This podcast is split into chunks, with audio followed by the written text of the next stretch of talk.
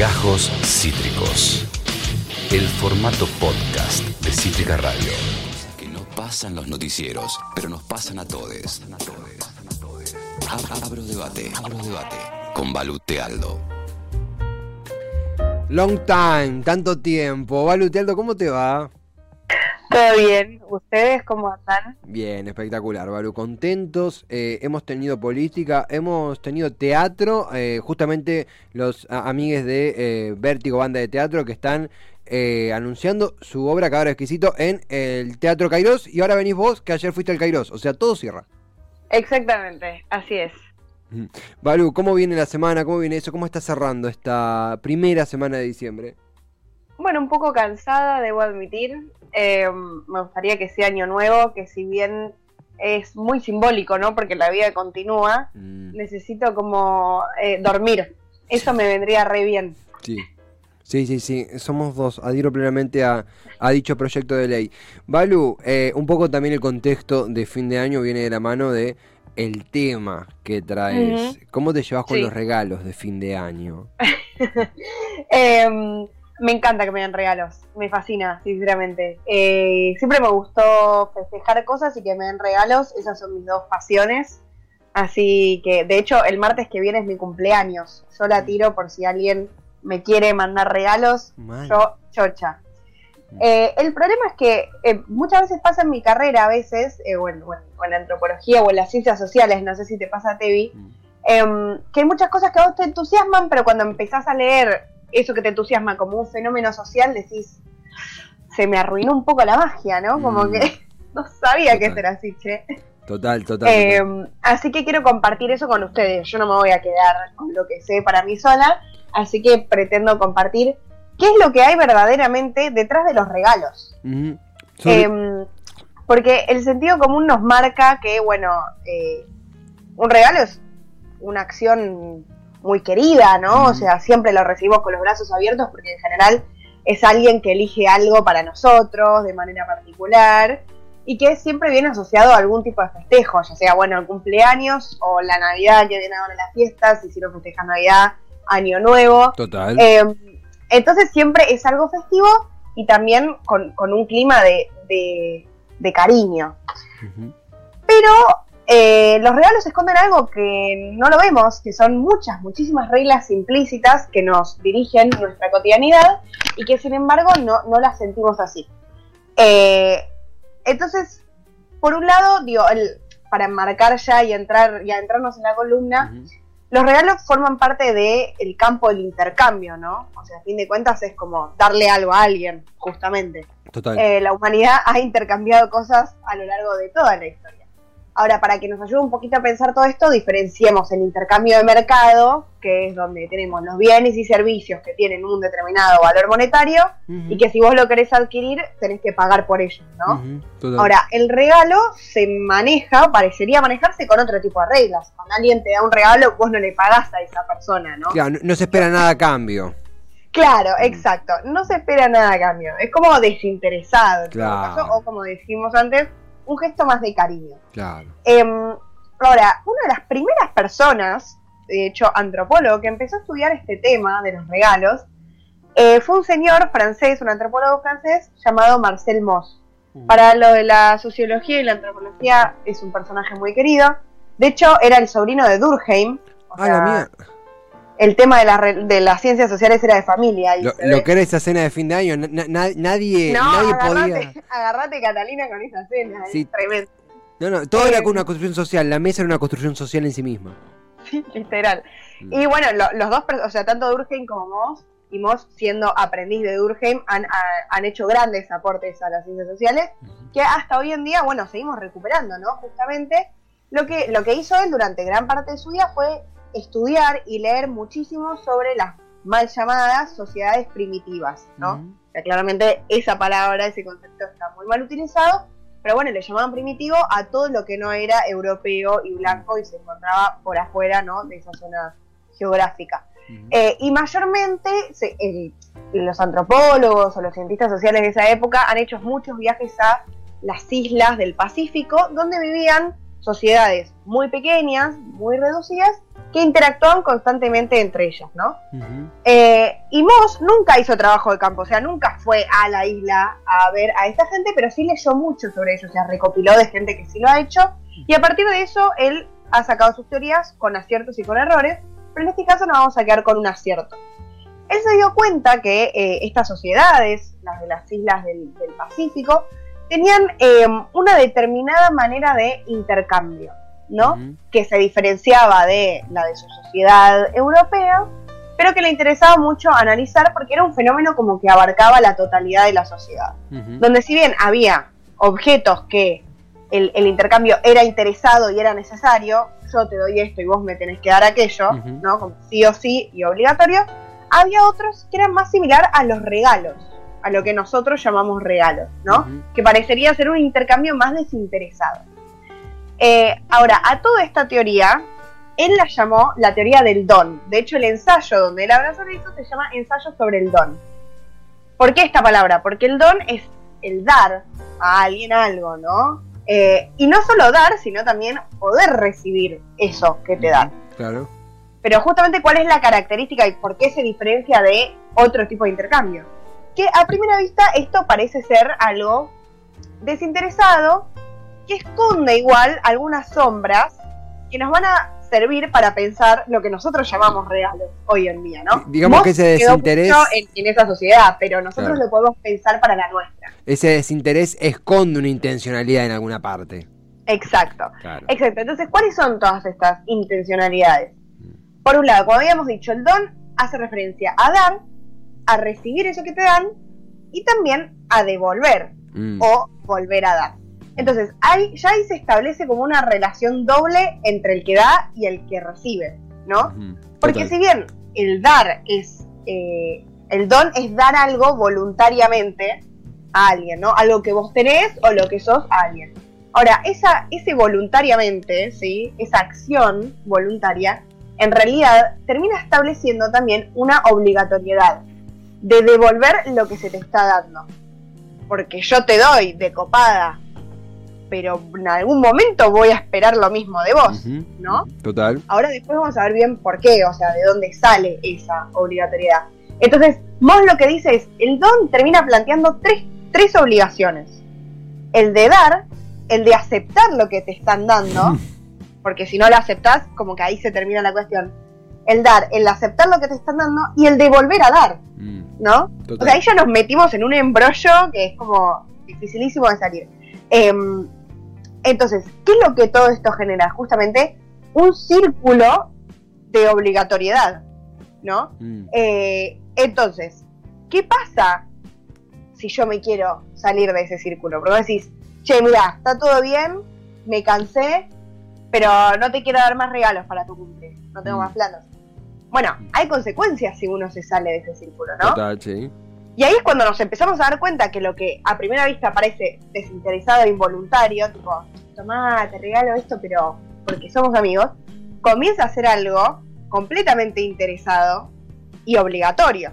Mm. Entonces, si yo me salgo de ese círculo de obligatoriedad, ¿no? Si decido no volverte a dar, no aceptar lo que me estás dando, no dar nunca nada a nadie, empieza a peligrar la relación que yo establecí con esa persona sea de amistad, sea de familiaridad, sea laboral o de otro tipo, ¿no? Empieza a temblar justamente todo eso.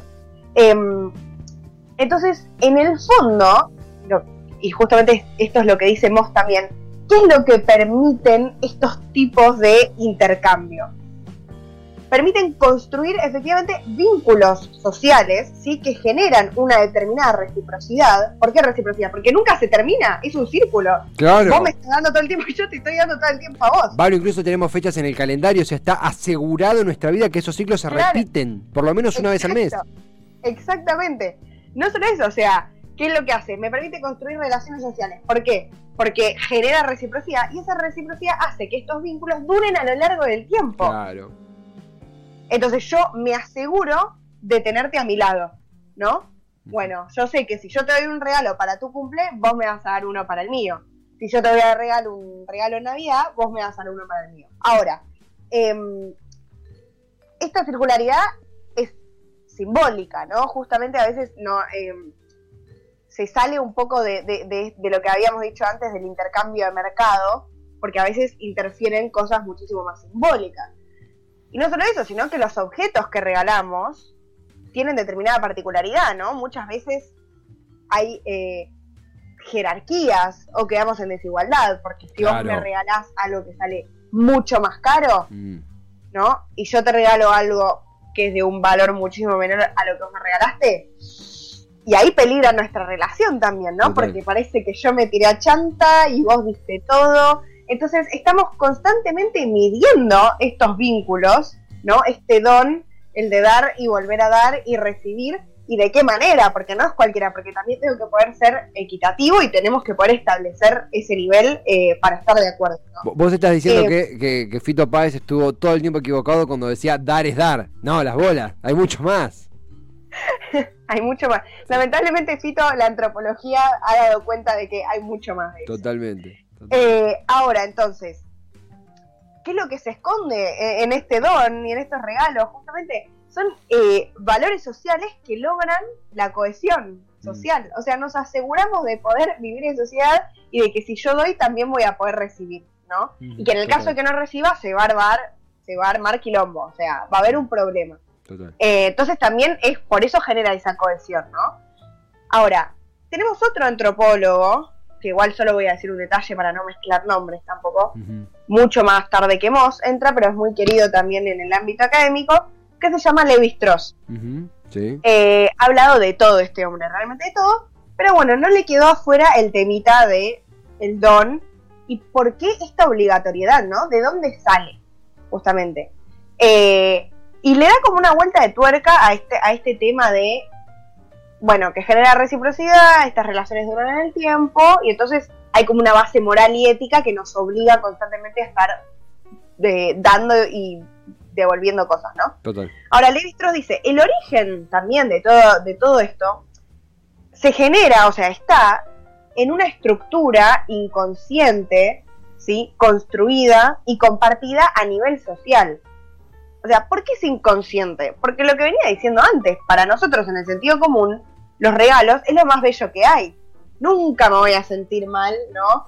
Si, por recibir un regalo o por a veces hacerle un regalo a alguien. Total. Porque de hecho es un gesto de cariño. Total. Ahora, en realidad tienen un montón de reglas, como todas las que venimos diciendo, que juegan a un nivel muy inconsciente y que tienen consecuencias si nosotros no las cumplimos.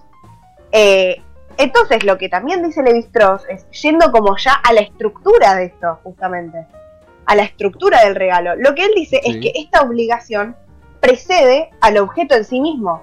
Lo que importa no es lo que te estoy regalando concretamente, sino que estamos inmersos en ese círculo. Claro, que pagues la cuota eh, a la interacción, que es eh, Exacto, continuar regalando. claro.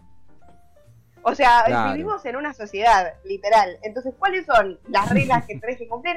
Y una de ellas es justamente esta reciprocidad, este intercambio constante. Para Levi Strauss igual, no intercambiamos simplemente objetos, constantemente estamos intercambiando cosas. Mucho más simbólico, ¿no? Ideas, palabras, el lenguaje, o sea, todo el tiempo estamos intercambiando un montón de otras cosas. Pero bueno, lo que, lo que él se fija es justamente esta estructura, ¿no? Lo que está de base en todo esto es justamente eh, estas reglas inconscientes donde lo que importa a veces no es tanto lo que te estoy regalando, sino todo lo que ello involucra.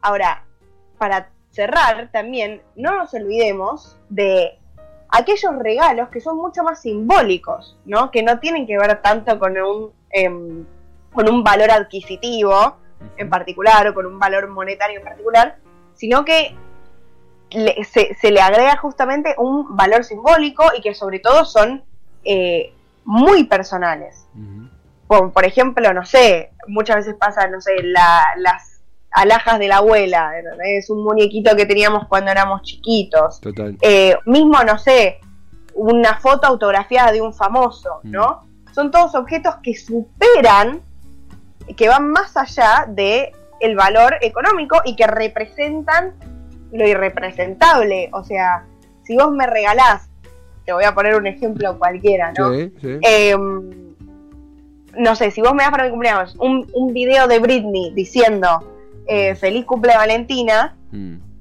yo voy a quedar en una deuda eterna con vos. Porque ¿cuál es el valor de lo que me acabas de dar? Claro, Es claro. claro. conmensurable, no lo puedo medir. Y entonces ahí ya eh, me cagaste, porque el círculo de obligatoriedad, me qued- yo quedé como deudora eh, por siempre. Incluso, O en todo caso, conseguir algo equivalente a lo que me diste vos. eh, incluso está este tema Pero de- no, no equivalente en el sentido monetario. No, no, Sino en el obvio. sentido eh, emocional, esto de es desinteresado, no me, no me debes nada, pero queda, es verdad, queda algo de hice esto por vos, te di esto, inconscientemente también. No es que somos todos perversos, pero inconscientemente queda un vestigio de No, no es que son perversos. Claro, es que son reglas sociales con las que nos manejamos constantemente. Son estructuras inconscientes de las que no podemos escapar. O la Total. típica de, mira, tal me debe un favor, así que yo le digo, no te preocupes si lo resolvemos, ¿no? Mm. Eso también, tal me debe un favor. No es que me debes plata, es que hay algo más allá de lo- del intercambio monetario que hay que poder saldar. Total. ¿Y por qué? Porque si no se rompe esa relación. total, total, total, Si total. no, esa relación no, no, no, no sigue eh, reproduciéndose a lo largo del tiempo. Eh, también muchas veces, qué sé yo, eh, cuando nos juntamos ahora en las fiestas con familiares que tal vez vemos solo para Navidad, ¿no? Vemos una vez al año, la tía me regaló unas medias. Malísimo ese regalo, ¿entendés? ¿Y por qué? Porque eh, estás simplemente cumpliendo con lo mínimo indispensable que es dar un regalo, ¿no? Que es darle algo a alguien. Pero en realidad eso implica muchísimo más. No sabés si me, qué medias me gustan, qué color me gusta porque no me conoces. Es un regalo que te salió baratísimo, es obvio. ¿no? Acá hay un montón de cosas que hacen que ese lazo también no se genere nada muy emocional. Porque alguien que no me conoce, que no le importa cómo estoy o quién soy, Mm. ¿Para qué voy a seguir estableciendo algún tipo de relación con esa persona, no? A- Acá en Soler, no como detractor, pero sí como observador, como una observación, dice, un buen par de medias juega, ojo. Bueno, Ian, anda a comprarte medias, se ve que te falta.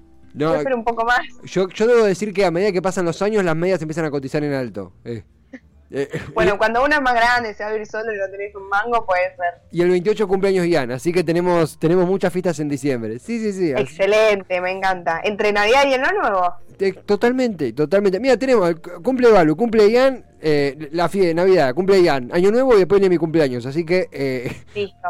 Perfecto. Bueno, vamos, ya que hicimos esta columna, Claro. empezamos a juntar plata para dar regalos porque si no, esta relación no va a poder continuar. no seguiremos siendo amigos ninguno de nosotros. Eh, Balu, la verdad es que vino muy, con muy buen timing esta, esta, esta columna, como siempre, pero especialmente ahora que empezamos a relojear eh, eh, por donde sea que vamos a comprar, a quién, a los más chiquitos, a los más grandes, ha caído bárbaro y no sabía esta, esta lectura eh, de Moss, ¿verdad? Digo bien, Moss es el apellido. De Sí, Moss, de Levistró, es recontra interesante, eh, Balu, gracias y gracias por hoy aceptar salir un ratito más después. Nos enganchaste igual mucho más como reflexivos, como, como atentos, viste, es una hora, una hora diferente, así que se aprovechó un montón, la rompiste toda. Me alegro, me alegro mucho. Bueno, y que justamente todo, todo esto que sabemos sobre cómo funciona nuestra sociedad, las reglas sociales, eh, nos sirva para mejorar nuestro día a día. Así que a pensar lo que vamos a hacer ahora a fin de año con nuestros seres queridos. Bienvenido sea, bienvenido sea, nos viene muy bien. Balu, gracias por todo, un fortísimo abrazo. A ustedes, un beso. Besos gigante a ella, Balu Tealdo, estudiante de antropología, nuestra futura ant- antropóloga por excelencia. Esto fue Gajos Cítricos. Encontrá los contenidos de Cítrica Radio en formato podcast en Spotify, YouTube o en nuestra página web.